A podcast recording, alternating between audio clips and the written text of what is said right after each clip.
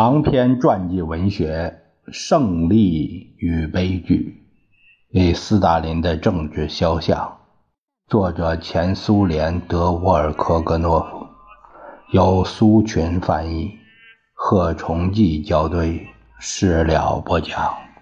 我心在这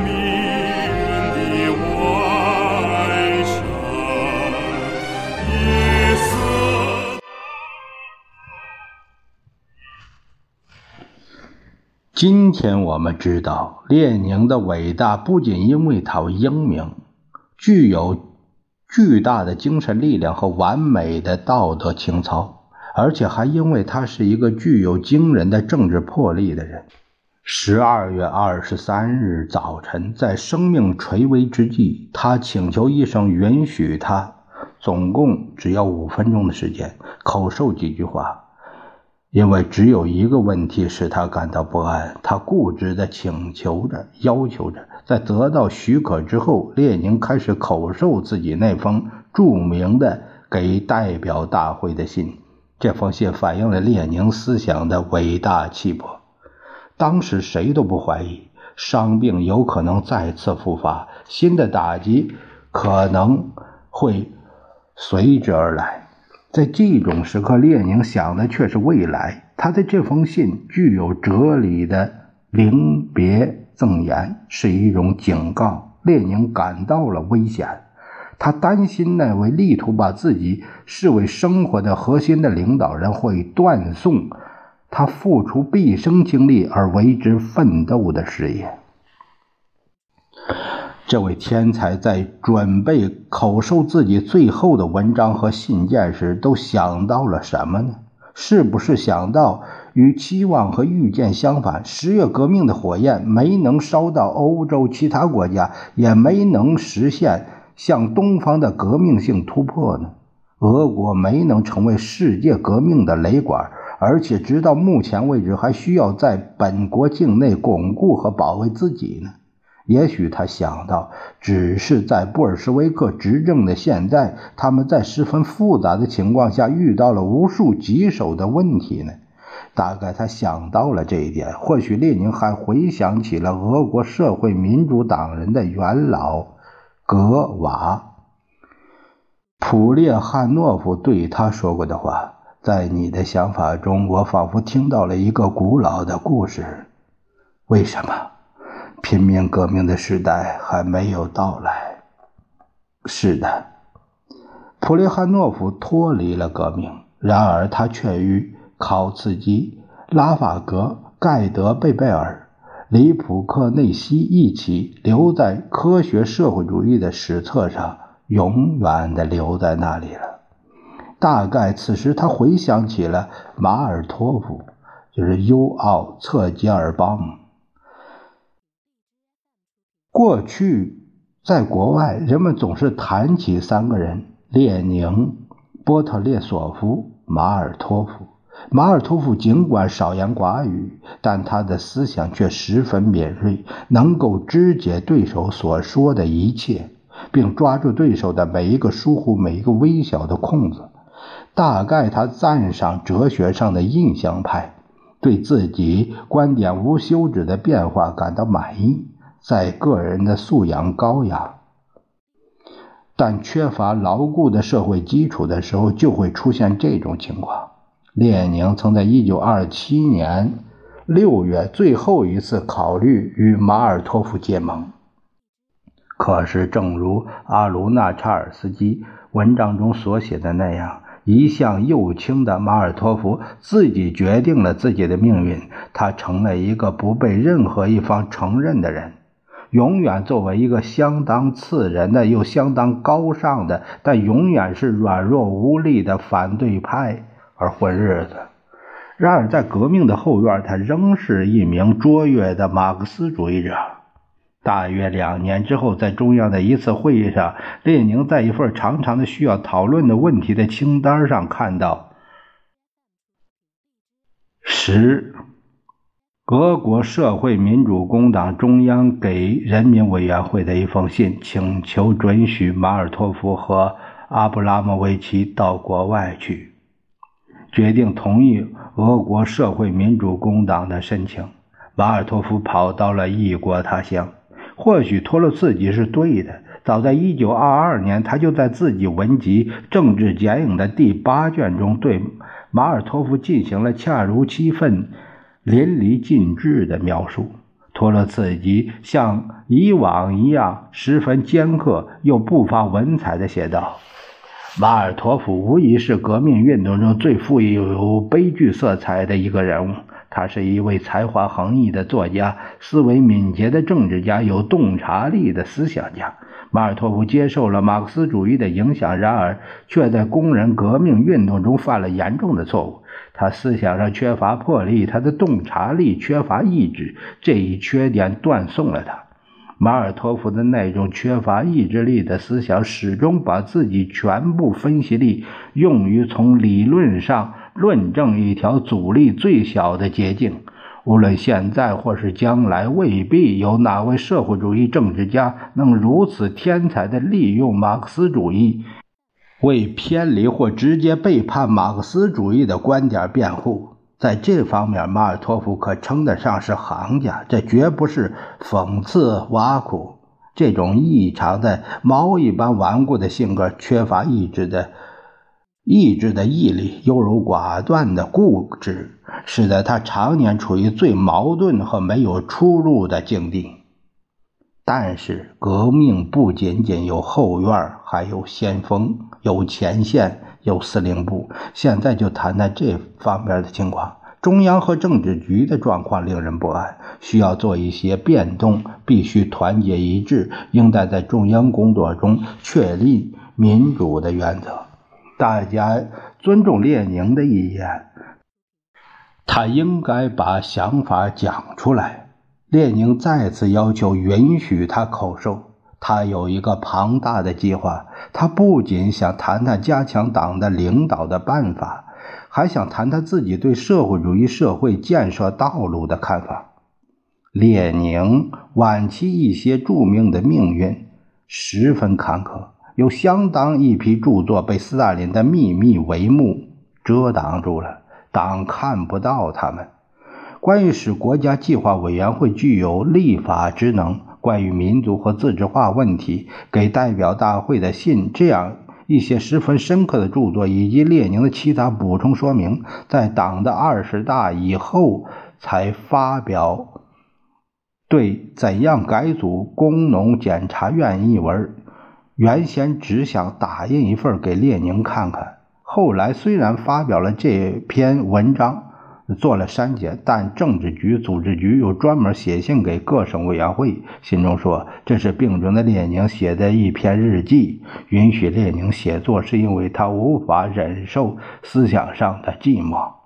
这封不妥当的信是一九二三年一月二十七日由安德烈耶夫、布哈林、古比雪夫、莫洛托夫、里可夫、斯大林、托姆斯基、托洛茨基签署的。列宁认识到了独裁的危险性，因此他进行种种探索，而斯大林却不理解列宁的探索。列宁比自己的战友们考虑的深得多，因此他的想法往往不能被他们所理解。所有这些著作中阐述的主要思想和深刻、乐观。俄国的社会主义是有前途的。列宁从实行真正的人民政权和社会生活各个方面的必要的民主化的角度出发，研究了所有带根本性的问题，比如工业化、按照合作原则改造农业、把文化变为全民的财富、建立党和国家的管理机制等问题。实现建设新社会的初步设想，需要的是能够为之奋斗的人。现在对于列宁来说，这才是最主要的事情。仔细研究列宁晚期的信件、笔记和文章之后，可以有根据地说，列宁比别人更早地看到了专制政体的危险性。安葛兰西一次在论述专制的根源时谈到了一些引人注目的想法。他说：“当对立的两种力量相互消耗时，有可能插进第三种力量，它是争斗的双方服从自己。这些力量自称是工人阶级、农民阶级和党。用列宁的话，更确切地说，是可以称为党的老禁卫军的那一小部分党员所拥有的巨大无比的威信。”建设社会主义只能在列宁提出的明智的折中基础上进行，即实现新经济政策和对农村逐步实现合作制。任何其他办法都将导致与农民的冲突和建立集权制，而集权制一向都需要实行专制。斯大林以及列宁周围的其他一些领导人都没能理解列宁的这样的一句话：“我们的党同全国人口比起来，虽然少，人数很少，因此新经济政策正逐渐成为向社会主义迈进的主要条件。”布尔什维克，这是城市无产阶级的产物，同农民的联盟，即使当时还不可能是平等。但本来也应该从农民可以拥有土地并能进行自由贸易开始。列宁曾有预见性的认为，只有自愿组成的合作社才能使农民靠近社会主义，而只有借助于新经济政策，才能使这两种力量的联盟坚如磐石。甚至在党的最上层，也并非所有的人都明白领袖意图的深刻含义，以及任何其他道路上可能等待人民的巨大危险。在其他的道路上，不可能没有暴力，不可能不直接导致独裁主义和帝王专制。列宁在病重时非常着急。命运可能使他没有时间思考未来。在列宁的坚持请求下，十二月二十四日早晨，斯大林、加米涅夫和布哈林讨论了形势。